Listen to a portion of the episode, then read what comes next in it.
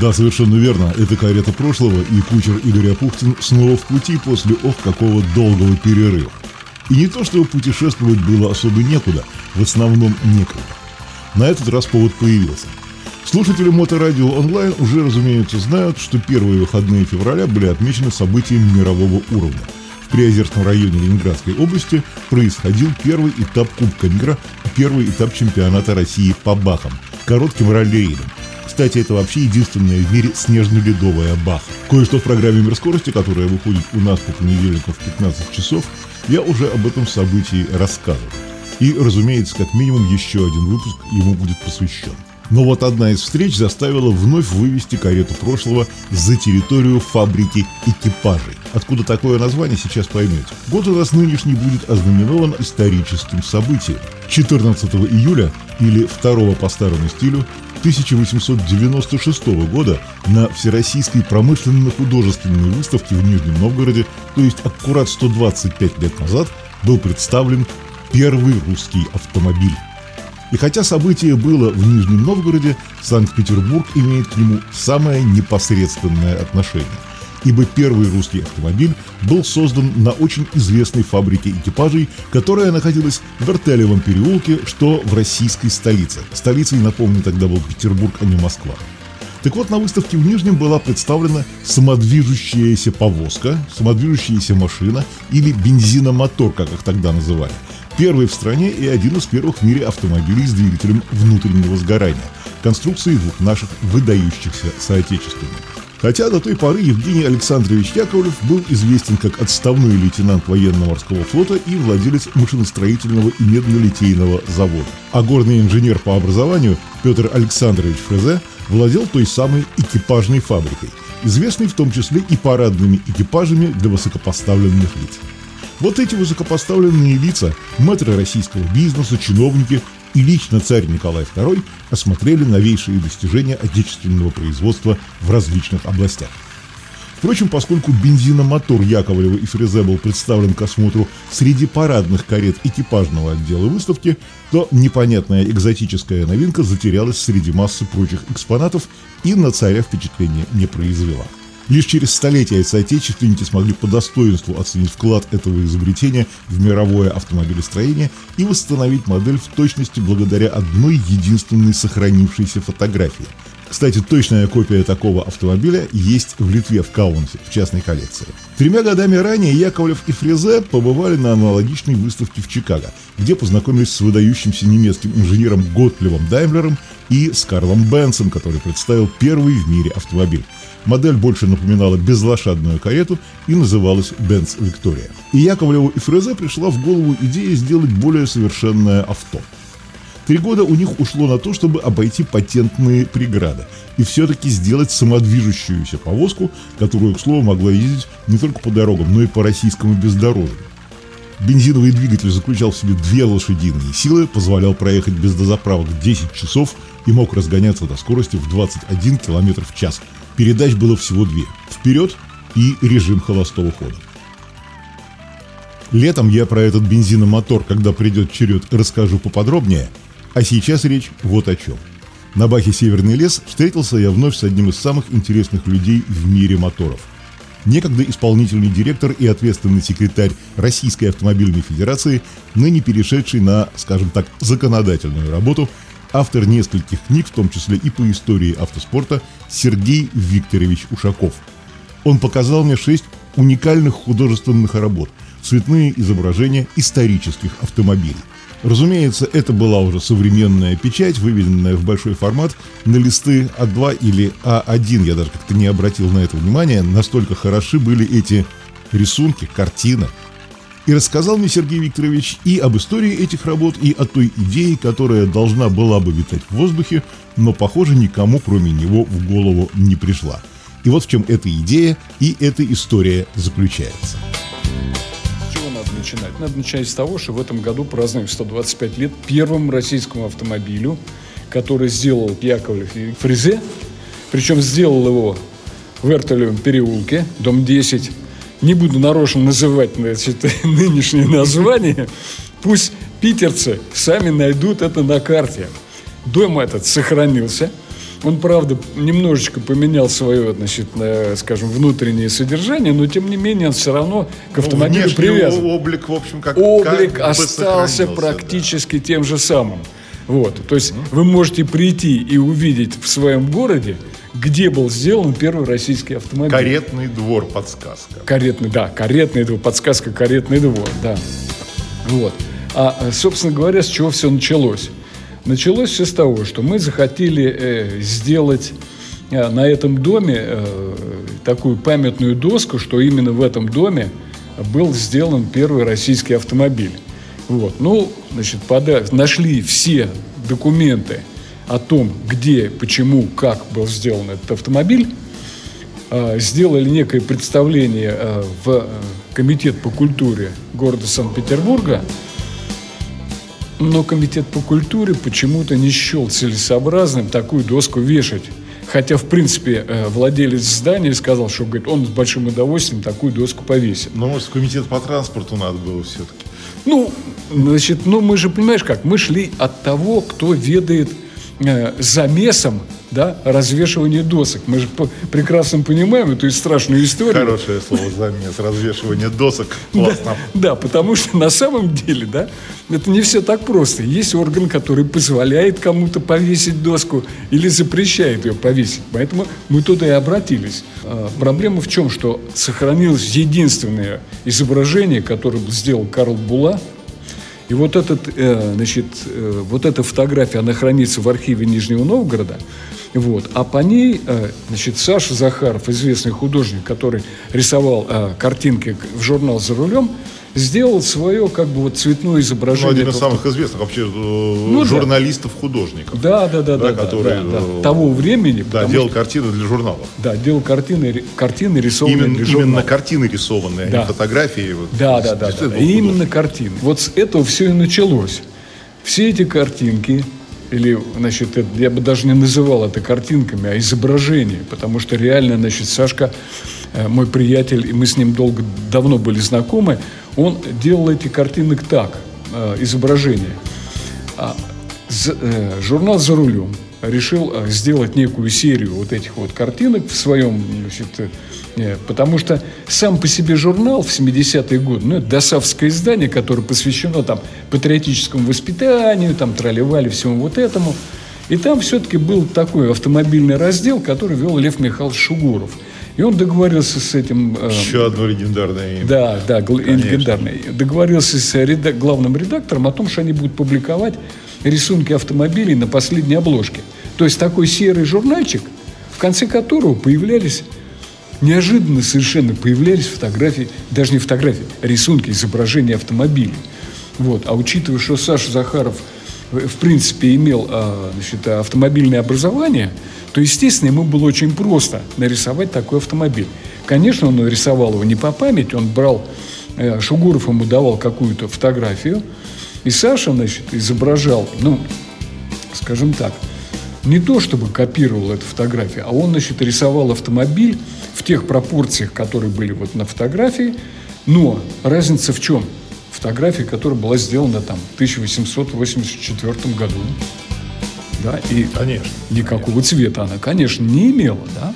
Вот, поэтому, естественно, была задача еще плюс ко всему расцветить вот это. Вот он, значит, Я-то грешным делом подумал вот о чем. Что э, тогда фотография, конечно, расцветала.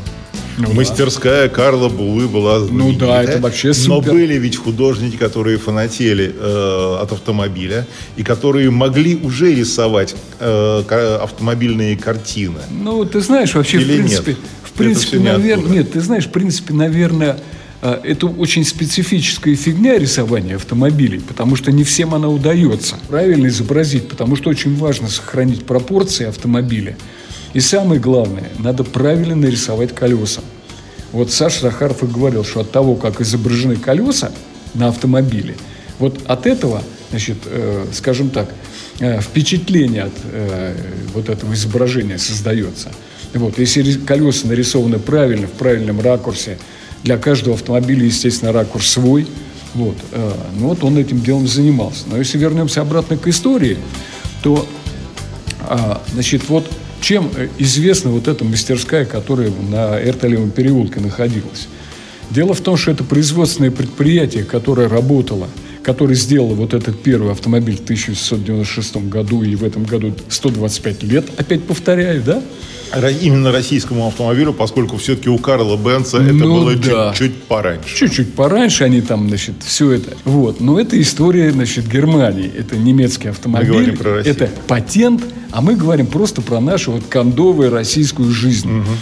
Потому что дальше, значит, э, Фризе решил, что ему надо вот этим вот вопросом заняться. Никто же, кроме него, там сначала пока не занимался. Вот. И он а, значит, заключил договор с фирмой «Дедион» и на основе их патента строил здесь автомобили.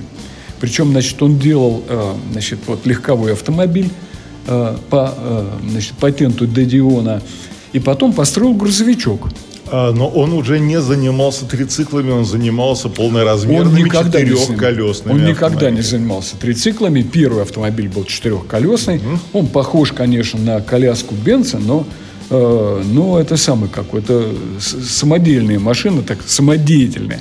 Он применил там много новых новшеств своих для этого автомобиля. Вот. А потом он построил еще вот грузовичок, на базе этого грузовичка, причем самое смешное, что вся рама грузовика была сделана деревянной, и к нему приляпан был внизу мотор, сверху сидел человек с этим рукояткой, который поворачивал это передние колеса. И все вот в таком вот духе происходило. Вот. А, значит, дальше он даже на основе этого автомобильчика построил пожарную линейку. Чтобы ты понимал, ну, чтобы не ты понимал, чтобы понимал э, слушатель, что что такое линейка? Это такой механизм, в котором значит, лавка расположена как бы вдоль движения. И справа и слева на этой пожарной линейке сидели пожарные. Сверху была лесенка. Вот. И как только он этот автомобиль построенный передал в пожарную часть Санкт-Петербурга, она первый раз прямо участвовала в, пож... в тушении пожара где-то в... за городом. Ну, я понимаю, что сейчас за город это уже Санкт-Петербург, но он приехал на 12 минут быстрее, чем пожарный обоз, запряженный лошадями. Так что Кстати, вот, вот то, что импонирует, э, Сергей, вы называете пожарных именно пожарными, а не пожарниками, как у нас любят говорить журналисты, политики, черт бы всех взял, ну, потому что пожарники это погорельцы. Ну, а да. пожарные те, кто тушит огонь. Ну да, ну да, конечно. Несем немножко в русский Нет, язык. Я ровно так и это самое, как специально об этом и говорю. Вот. Но, к сожалению, проблема это, собственно говоря, была не его. Проблема была, вот, скажем, в патриархальности России, потому что а, ну, никто еще не понимал в России, что такое вообще автомобиль. Вот, поэтому... Ну, тоже Николай II, извините, на выставке в Нижнем Новгороде, э, когда посмотрел э, на Руссебалт и посмотрел на то, что представляет э, Бенц, он сказал, что у немцев-то получше будет. Ну, значит... тут уж не знаю, то ли жена немка, то ли что-то не, не угодили ему наши ребята, но, по крайней мере, это исторический факт, который зафиксирован и у Шугурова, насколько да, я да, помню, да, тоже. Да. В одной из статей, но так было. Да. Да, вот, а у да. них все равно лучше. Ну, это же наше святое, да, что, значит, а у них, а у нас, да, там, а, а у нас, да, а у них. ложка по ложкам. Да. Как-то так. Вот. И, к сожалению, вот ситуация была такая, что Фрезе оказался чуть-чуть раньше, чем надо было. Да? Это первое. И второе, что э, производственные возможности его все равно не позволяли выпускать вот этот вот автомобиль так же, как во Франции. Вот этот Дедион, угу. который он копировал здесь, во Франции выпускался просто чудовищным тиражом. 2000 экземпляров в год. Это огромное количество для того времени. А у нас он делал там, ну, штучные штуки там какие-то для кого-то. Вот. И поэтому после того, как э, создался русско-балтийский вагонный завод в Риге, вот, они купили у Фрезе вот это помещение и стали там строить русабалты для гонок. Вот участие э, значит, Андрея Платоновича Нагеля в пробеге, совершенно потрясающем пробеге по Африке на автомобиле, да, он как раз готовил автомобиль там, вот на этой станции, потому что А там пробег-то был тысячи по три километров, насколько Там больше, больше, да, даже больше тысяч, было. потому 12, что они... а, там э, секции были по три, по четыре, да. Ну, там смотри, там значит, штука была. ситуация такая. Если мы говорим про Африку, ну, это все описано в книге Кузьмина, который ездил с ним, называется «По Африке на автомобиле». Есть даже репринтное издание, uh-huh. это вот э, можем прочитать, но это просто потрясающая история. В 1913 году человек поехал, значит, э, Ницца, потом, значит, Испания, Португалия, потом въехал в Африку, Тунис, там вот Алжир, вот эти все страны, поднялся, значит, куда-то в Атласские горы. Задолго до Париж-Дакара. Да задолго до Париж-Дакара. Вернулся через Сицилию обратно в Париж. То есть 13 тысяч километров, 26, по-моему, дней вот так вот эта поездка заняла. Ну, это же просто, я не знаю, это Ну, же вот подвиг, просто- по большому счету. это абсолютный подвиг, и он потом получил награду от царя за то, что он такой подвиг совершил. Вот. А э, следующая э, штука, и там был сделан вот этот гоночный рособалт, так называемый э, русский огурец. Ну, а назывался он потому, что он вообще формой такой был вытянутый, да, и потому что И он был зеленый кра- еще. и крашен он был зеленой был, краской. поэтому огурец. Вот. То есть чистый огурец, да. Вот. То есть вот это предприятие, которое находилось э, в, значит, вот на, в- на Эртовлевом переулке, да, это вообще просто абсолютно знаменитый, абсолютно значит, очень важный с точки зрения российского автомобилизма и с точки зрения российского автомобильного спорта. Потому что именно оттуда все это и за- зарождалось. Да, конечно, у нас там были э, там, автомобили, которые покупали, там бенцы всякие, опели, там, и так далее, и так далее, и так далее, которые участвовали. Но речь идет о нашей российской машине. И вот тут у меня на языке вертится очень ехидный вопрос, а то, что я очень ехидный, вы прекрасно знаете. Да. Да, в курсе, читаете меня во всяких социальных сетях. Да. Так вот, какого черта этим занимается Москва, история, а не Петербург, где все это родилось? Вот э, ваша версия происходящего. Ты- Я, я понимаю, что э, вы прекрасно знаете историю, и вам это очень близко и дорого. Я не понимаю, почему в Петербурге не находится людей, которые этим занимаются. Ты понимаешь, это такая штучная вещь, которой надо заниматься. Меня-то, собственно говоря, на это натолкнуло что? Э, К сожалению, Захаров в 19 году умер. И от него осталась вот эта кипа рисунков, 250 приблизительно рисунков автомобилей, значит, порядка там сотни рисунков формул гоночных и э, автомобилей Гран-туризма. Вот. И это все такое наследие, которое, в общем-то, так сказать, вот, ну, нельзя просто забыть. Мне пришлось в этом деле рыться. Вот. И я понял, что я тоже там чего-то не знаю. Поэтому у меня вот просто дикое было любопытство свое понять, как это происходило. Потому что на самом деле и Фризе, и э, русско-балтийский вагонный завод – это не все, что у нас было. У нас был Петр Ильин, у нас был Густав Леснер, который выпускал автомобили. У нас был, а, значит, э, Иван Петрович Пузырев, который тоже делал. Значит, но, к сожалению, вот я вот сейчас, ну, по прошествии там тысяч лет, да, миллионов лет, понимаю, что на самом деле э, там хорошо или плохо была революция, но она, конечно, много чего разрушила, да. И вот э, Первая мировая война и революция на нас э, плохо сказались, потому что, значит, просто тупо, да, братья Рябушинские в Москве собирались построить завод для производства э, автомобилей и аэропланов, ны- э, как это, ныне покойный ЗИЛ, да, вот, завод АМО, да, они в 15 году его там собрались построить, сделали цеха, подвели железную дорогу, и тут эта фигня. Деньги кончились, естественно. Ну, много что закончилось, и э, приз на памяти АЗЛК, одного Ну да, из ну да, известных ну заводов, э, приз на памяти э, газу, который, кстати, строили американцы, да, Форды. Ну, да, а вот это, это, с- это вообще тоже потрясающая история. Ну, вот, понимаешь, как нельзя, нельзя все вобрать в одну, в одну передачу. Нельзя объять необъятное, как Да, говорил значит- Прутков, э, состоящий из трех человек. Да. Он был один в трех лицах. Ну да, да, да. То есть э, надо про каждую из этих историй рассказывать отдельно, потому что иначе в голове будет сумбур. Вот. И я про что говорю? Что, значит, вот столкнувшись, вот, прикоснувшись к вот этому а, миру там, истории автомобиля, да, многие у нас там, вот там, мы там вот знаем там, там вот там, какой Ягуар, какой там Мерседес, там тролливали. Вы что-нибудь знаете про Россию?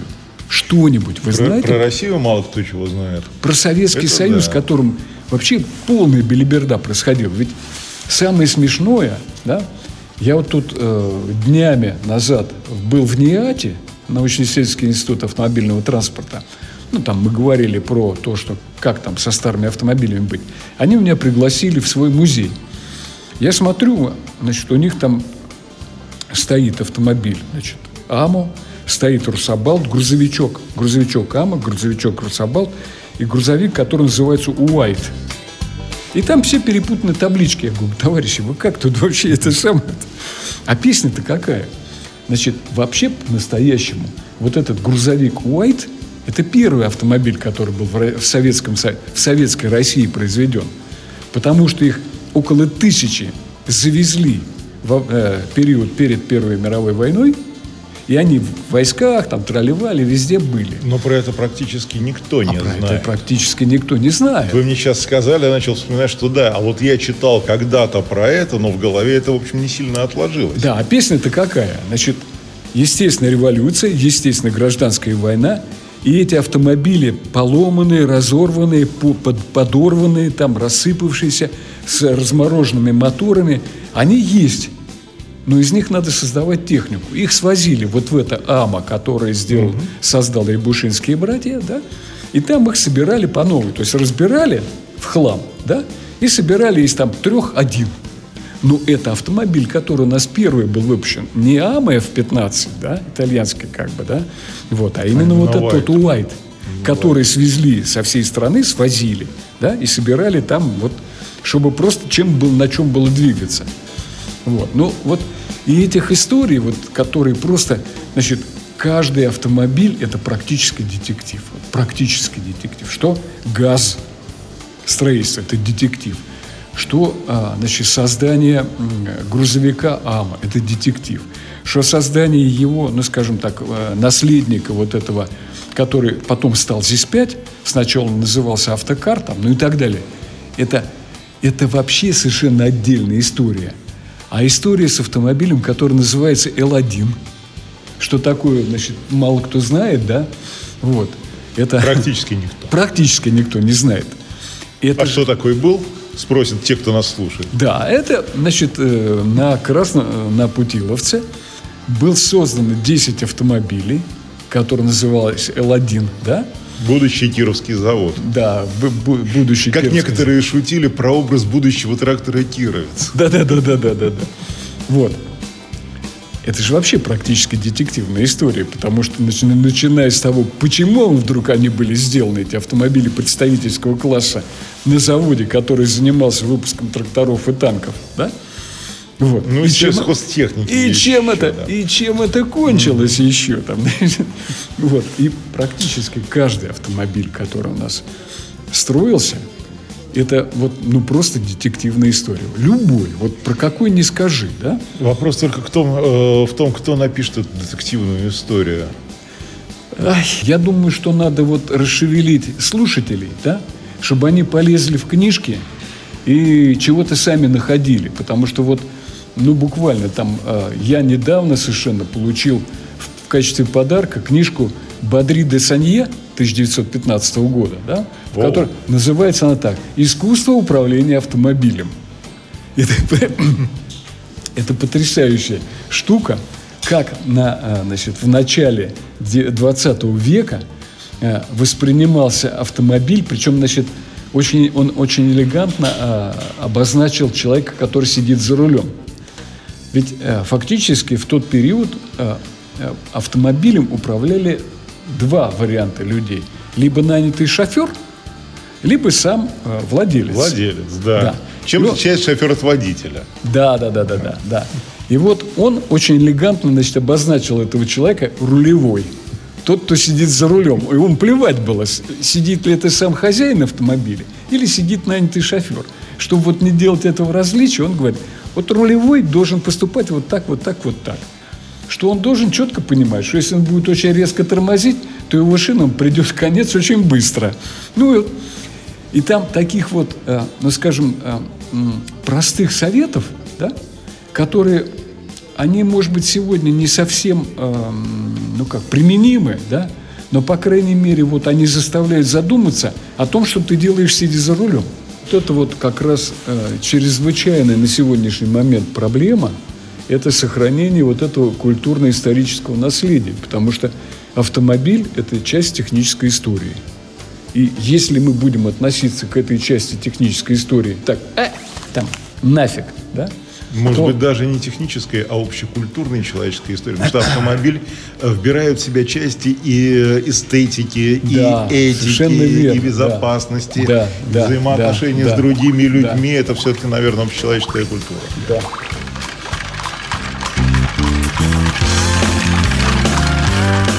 По большому счету, именно председатель Комитета по культуре Санкт-Петербурга Константин Сухенко и предприниматели, работающие в области автотранспорта, должны были быть с идеей увековечивания памяти Яковлева и Фрезе в первых рядах. А возможно и не в Комитет по культуре, а в Комитет по транспорту надо бы было обратиться в первую очередь.